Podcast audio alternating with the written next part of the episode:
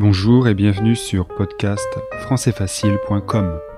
Aujourd'hui, je vais vous lire un poème d'Arthur Rimbaud intitulé Sensation.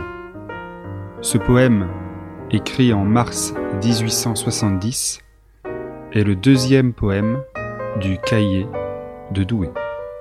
C'est parti.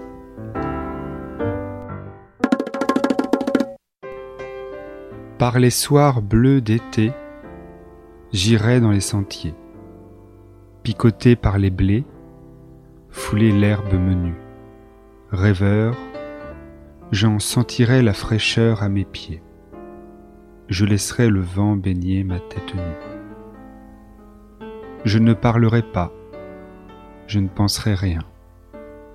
Mais l'amour infini me montera dans l'âme, et j'irai loin, bien loin comme un bohémien par la nature, heureux, comme avec une femme.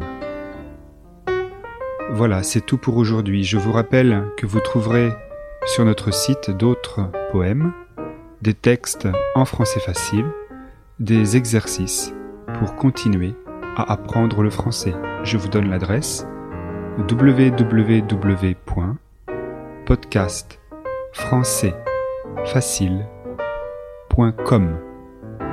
Merci et à bientôt.